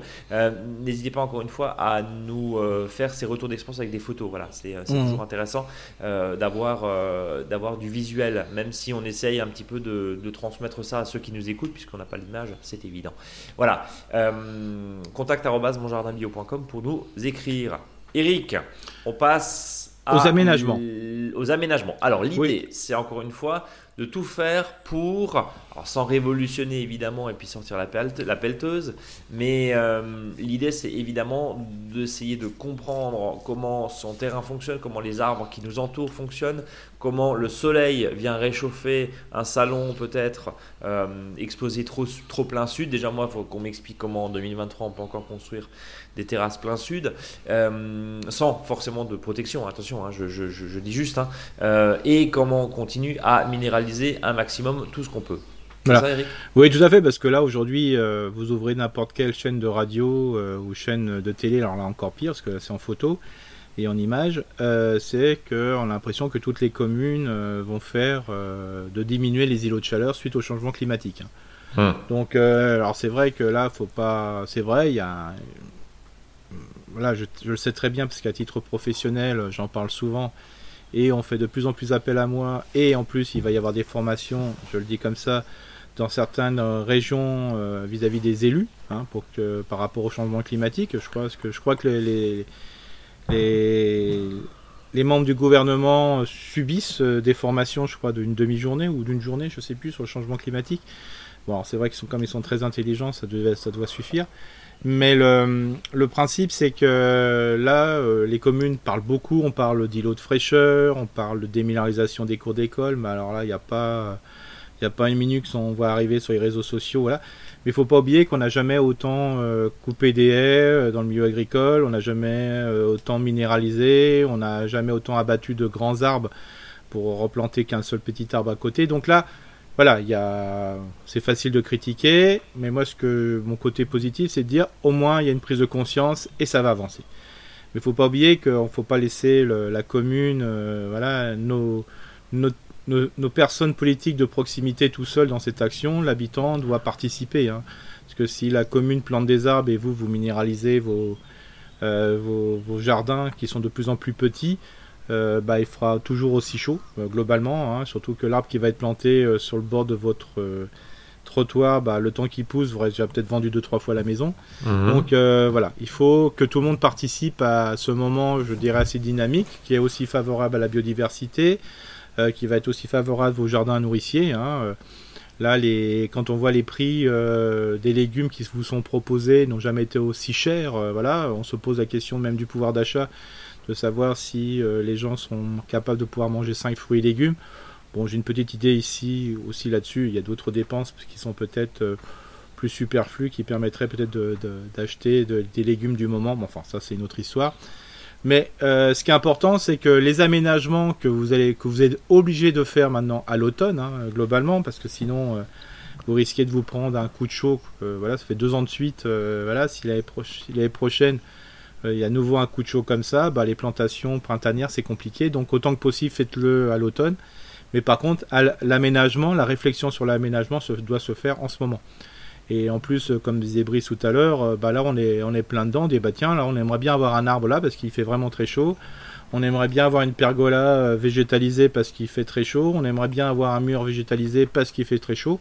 Et là on s'en rend compte parce que des fois, qu'une fois que c'est passé l'hiver, bon, on s'en rappelle plus. Et hop, on refait euh, de nouveau. Alors je vais refaire une, une, une expression euh, de, de, mon époque, rebelote. Euh, au, au, printemps et à l'été suivant, dire ah bah si, ouais, on y avait pensé l'année dernière, mais on l'a pas fait.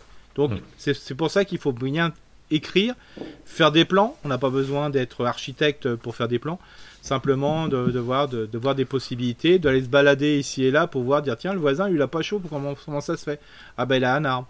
Ah parce que bah, lui il a aménagé sa pergola de telle façon que euh, bah y a des il y a des plantes qui poussent dessus, il y a peut-être euh, un refroidissement, peut-être que chez le voisin c'est le bordel, mais peut-être que grâce à son bordel il fait plus frais. Voilà.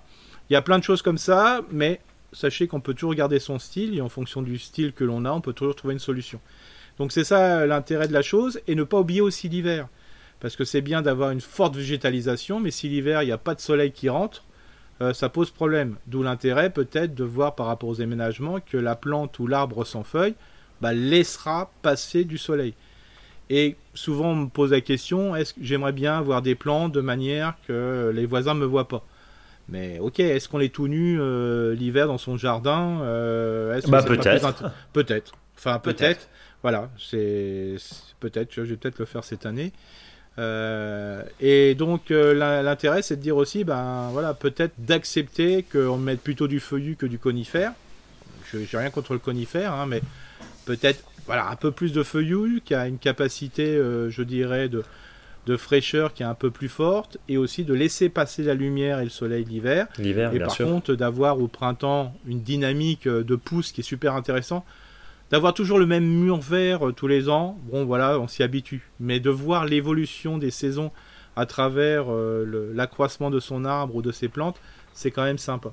Donc euh, sur le blog, on vous, a mis, quelques schémas, voilà, qui sont des fois, qui vont à l'encontre, je vous le dis franchement, des aménagements qui sont proposés par les professionnels, qui est suivant le, le traditionnel, j'ai une maison, j'ai une terrasse, j'ai une pelouse et j'ai une haie en bordure de rue, voilà. Bah peut-être que non mais c'est ça, c'est l'aménagement, c'est toujours le même. Bah, et, puis, et puis, euh, ce, qui, ce, qui, est sûr, pardon, c'est que tes schémas sont garantis sans minéraux. Hein. Ah oui, c'est ça. Sans minéral, pardon. C'est-à-dire que les, ça s'appelle comment des glavios, non C'est ça, hein, Eric? Les espèces de cages à. Ah oui, oui, c'est des, des, gabions. Euh... Les gabions, pardon. les, gabions, oui. Alors le, le principe, c'est euh, voilà, on a souvent ça, voilà. Mais peut-être qu'en fin de compte, la, végétalisa la végétalisation doit pas être une végétalisation de bord de rue, parce que c'est même chiant après, parce que là, ça va sur le bord de la rue et compagnie, parce que les jardins sont de plus en plus petits. Peut-être que la végétation, faut peut-être la mettre autour de l'habitat. Et puis peut-être de laisser ouvert le jardin en partie. Hein, on peut pas avoir, on n'est pas forcé de laisser toute cette partie. Euh, je dirais à la vue de tout le monde. Voilà. C'est parce que faut quand même une belle exposition pour que le soleil puisse, euh, dans le cadre d'un jardin nourricier, euh, atteindre euh, vos planches de légumes et ainsi de suite, surtout le soleil de printemps. Donc là aussi, peut-être penser à l'inverse. Hein, la haie, c'est peut-être le long de la terrasse et non pas le long de la, rue, parce qu'on ne peut pas avoir une haie le long de la terrasse et une haie le long de la rue, parce qu'on n'a déjà pas beaucoup de terrain, donc c'est un petit peu compliqué. c'est de profiter un peu de, de cette zone de fraîcheur. N'oubliez pas que l'air qui va passer à travers de votre végétation quand elle va aller après lécher votre terrasse ou votre chambre, en tout bien tout honneur, euh, il faut savoir qu'elle sera, toujours plus fraîche si ça passe à travers des végétaux. Alors j'ai mis un petit schéma, vous verrez sur le blog, euh, qui montre euh, que bah, le côté le plus chaud, c'est quand on a une pelouse rustique, on a une haie de tuya ou des gabions, je dirais, en, en, limite de clôture par rapport à la rue. Et puis là, on est obligé de sortir le parasol et il fait très chaud en sachant que c'est mieux que d'avoir que du minéral, c'est sûr. Euh, mais euh, on peut trouver euh, son choix voilà, parmi plein de choses. Et puis bien sûr, si on veut vraiment jouer végétalisation, biodiversité jardin nourricier, on peut optimiser son jardin, je dirais, en plantant de la haie champêtre, entre guillemets, qui peut être aussi hum, aménagé avec des variétés horticoles. On n'est pas forcé d'être toujours dans le végétal sauvage, hein, bien sûr, hein, clairement. Et puis, euh, ce qui est important, c'est que des fois, il y a des arbres qui poussent tout seuls dans votre jardin. Bah, soyez un peu feignant, hein, comme je le dis au départ. Peut-être laissez-le se pousser cet arbre. Ça peut être un érable champêtre, par exemple. Bah, celui-ci, il sera 10 fois, 100 fois plus efficace que celui que vous voulez, voulez planter.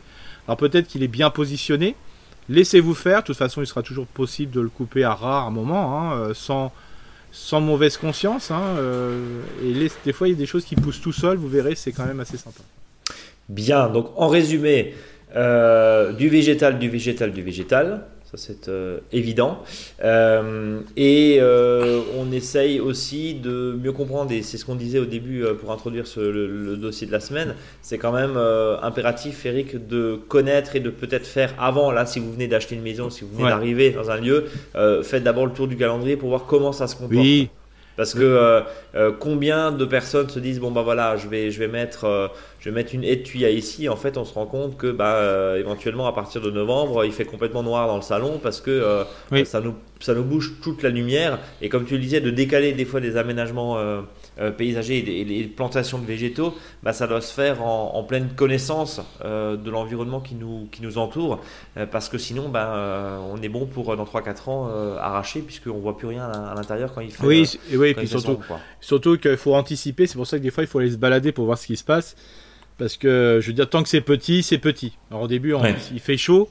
Mais alors si en plus votre haie vous empêche d'avoir de la lumière l'été et surtout l'hiver, et là avec les coups de soleil, Là, ça pose, euh, ça pose Ça pose un gros souci, on est, euh, on est d'accord. Euh, comme ça, là, alors évidemment, on va, faire un, on va, on va faire un, très gros diagnostic ou, des, très grandes généralités, pardon.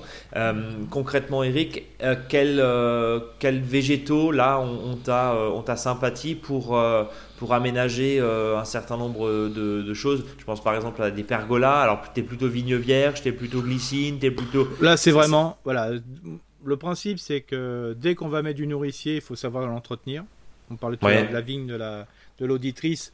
Faut pas oublier que si on met euh, quelque chose qui est nourricier, pourtant je suis favorable à ça, euh, si vous n'avez pas un minimum de connaissances, bah, vous serez un peu perdu. Voilà. Exemple concrètement de la vigne à manger, bah, il faut quand même y aller, euh, il faut quand même traiter un petit peu parce que sinon le l'idiome et le milieu, ça risque de vous faire pas beaucoup de raisins. bah, le, kiwi, par exemple, le kiwi où il n'y a pas besoin de traitement, hein, ou le kiwi hein, qui est plus petit, bah, au bout d'un moment, il faut quand même le tailler parce qu'on peut vite euh, voilà, submerger. Quoi. Voilà. Hmm.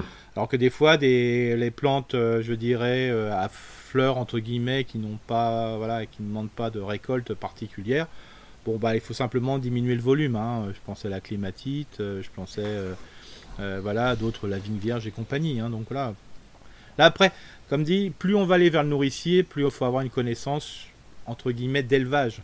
voilà, entre avoir pas de chien et un chien, bah, c'est une chose mais entre avoir. Euh, il y a la responsabilité du végétal, c'est ça que tu veux dire. Ouais, voilà, c'est ça. Si on a, je sais pas, euh, des poules, bah là, d'un seul coup, on devient, ça devient de l'élevage, donc il faut avoir quand même une mini connaissance, quoi. Hum. Bah pareil sur euh, sur une partie nourricière. tu Moi j'aime bien les oiseaux, mais je préfère avoir des oiseaux que des poules, hein, parce que bon les poules j'adore ça, hein, mais le problème c'est que j'ai pas le temps de m'en occuper. Bah, Les hum. oiseaux, voilà, c'est je préfère voir la nature qui vienne à moi comme ça, qui est cool à entretenir, parce que ça s'entretient tout seul pendant un premier temps. Après, je verrai si j'ai le temps pour avoir des poules. Mais le, le, truc, voilà, il faut accepter le vivant, mais il faut trouver le bon niveau qui nous correspond. Et en fonction des agendas évidemment de chacun, euh, et on va le rappeler que tout ce qu'on se dit là, on est les plus mal chaussés puisqu'en général on n'a absolument pas le temps de s'occuper de nos propres jardins. Donc on vous donne plein de conseils, ça c'est aussi le paradoxe, on vous donne plein de conseils à faire, mais finalement bon voilà, euh, c'est un peu compliqué des fois d'assurer euh, d'assurer tout ça. un dernier point sur ces aménagements, de se dire qu'au final il y, a, alors, il y a aussi la réglementation évidemment, hein, la limite des 2 mètres en fonction, donc on ne peut pas non plus faire n'importe quoi, mais quand on peut pas monter vers la hauteur, on peut très bien végétaliser une moche clôture. Et puis il y a un point aussi où, c'est assez choquant de voir l'état de dégradation de certains brise-vues en plastique euh, qui vont terminer derrière en microplastique un peu partout dans son potager, euh, dans son jardin, voire chez le voisin. Donc attention aussi sur ce qui est acheté, c'est-à-dire que euh, végétalisons peut-être plus avec même un lierre, j'allais dire, une hmm. glycine, un chèvrefeuille hmm. sur, sur la, horizontalement, je veux dire, enfin sur, sur, une, euh, pardon, sur une clôture plutôt que d'arriver avec des hmm. trucs en plastique qui vont tenir 5 ans, oui. qui sont à peu près traités anti-UV, mais on sait très bien qu'au final euh, ça va terminer en, en, dizaines de milliers de morceaux un peu partout et c'est pas forcément très, euh, puis, très green, quoi, on va dire et puis il faut pas oublier que là-dessus aussi, hein, je veux dire, une feuille se décompose en matière organique. Hein, Cette matière organique, quand elle se décompose, ça fait du CO2 et de l'eau, hein, pour faire simple, et des nutriments. c'est pas le cas du plastique alors que le plastique, bah, des fois, ça fait des microparticules que l'on voit pas. Voilà, ça n'a pas d'odeur quand ça se décompose, mais quand même, il y a des phénolaldéhydes souvent sur des clôtures en plastique. Euh, voilà, y a, quand on repeint, ben, il y a de la peinture. Enfin, voilà, donc euh, des fois, voilà, souvent la critique est facile sur la personne qui a des feuilles devant chez lui ou qui laisse tomber des feuilles dans le jardin du voisin, mais il faut que tout le monde prenne ses responsabilités aussi un peu. Quoi. Et puis euh, c'est pas très grave au bout d'un moment s'il y a quelques feuilles. alors, après voilà, après je veux l'accepter que la feuille gêne, mais voilà après c'est. C'est pas très grave non plus. Et il y a un point aussi, euh, puisque la balayeuse vient de passer devant devant notre bureau, il y a un point aussi que les, les feuilles, il en est aussi de la responsabilité de celui qui a des euh, des feuilles. L'idée c'est quand même d'essayer de balayer le plus possible, puisque quand vous avez des gros orages, la feuille se met sur la bouche d'égout et c'est comme ça que se créent des petites inondations au fond des culs, au fond des caves, pardon, des voisins et de la sienne. Donc voilà, il y a aussi un peu, euh, faut aussi assumer euh, ce genre mm. de choses et essayer autant que possible, même si euh, on n'est pas à trois feuilles près, mais il y a aussi un, bien vivre, on va dire, entre le végétal et ses voisins, des voisins qui ne sont pas forcément très adeptes. Mm. Voilà. on a compris qu'on n'aimait pas tellement ce qui est minéralisé, mais on vous en veut pas, on oui, quand même vous écouter. Mais voilà, après on se rend compte que bah, entre des dalles des dalles, des clôtures en pierre et euh, du végétal, bah, il n'y a pas photo quand il fait très chaud. On va dire ça comme ça. Eric, on va terminer ce podcast avec le faux dicton du jour. Oui, qui est en, rapport justement à, je disais tout à l'heure, d'être un peu feignant et de laisser un peu la nature faire. Ah, mais il est magnifique, il est magnifique. Donc, euh, ça, permet, euh, surtout que je l'ai recherché depuis au moins trois, trois jours, hein, celui-là. Ah, très très bon, il est très très bien, très et malin. Le, et le principe, c'est que des fois, on peut se laisser surprendre, et quand on se laisse surprendre, ben, des fois, on a des choses intéressantes, ça coûte pas cher et compagnie. Alors justement, j'ai joué là-dessus. Qui jardine à peu de frais aura quand même moins chaud. Eh ben c'est, tu as résumé l'intégralité de ce dossier de la semaine parce que finalement ça coûte pas si cher que ça et puis il y a peut-être aussi des choses à faire avec euh, pardon du bouturage. Hein. on en parle régulièrement dans cette émission. Euh, le bouturage avec un voisin, avec un ami, avec la famille. Au final, on se retrouve avec euh, des boutures. On n'est pas obligé d'acheter. Voilà, forcément, mm. on peut aussi échanger. Il y a un arbre qui vous plaît. Alors évidemment, ça va prendre un petit peu plus de temps, mais sur des petits fruits notamment, c'est des choses qui se bouturent très très bien et on n'est pas obligé d'acheter. J'allais dire le végétal neuf. C'est comme ça. Eric, On se donne rendez-vous évidemment la semaine prochaine. La semaine prochaine. Sur notre blog, sur notre site pour euh, suivre euh, l'actualité du jardin et puis euh, Facebook, Instagram, la newsletter, les podcasts que vous pouvez écouter, réécouter, ré-réécouter sur la plage au soleil ou en montagne. Au frais, on pense évidemment à tous ceux qui, sont, qui ont été touchés par les intempéries. courage à vous. Eric, le mot de la fin Bah, soyons un peu feignants. Oh, j'adore. Oui, parce que. La... 28 juillet, soyons un peu feignants. Merci Eric pour ce bon conseil. À la prochaine. À la prochaine, salut à tous.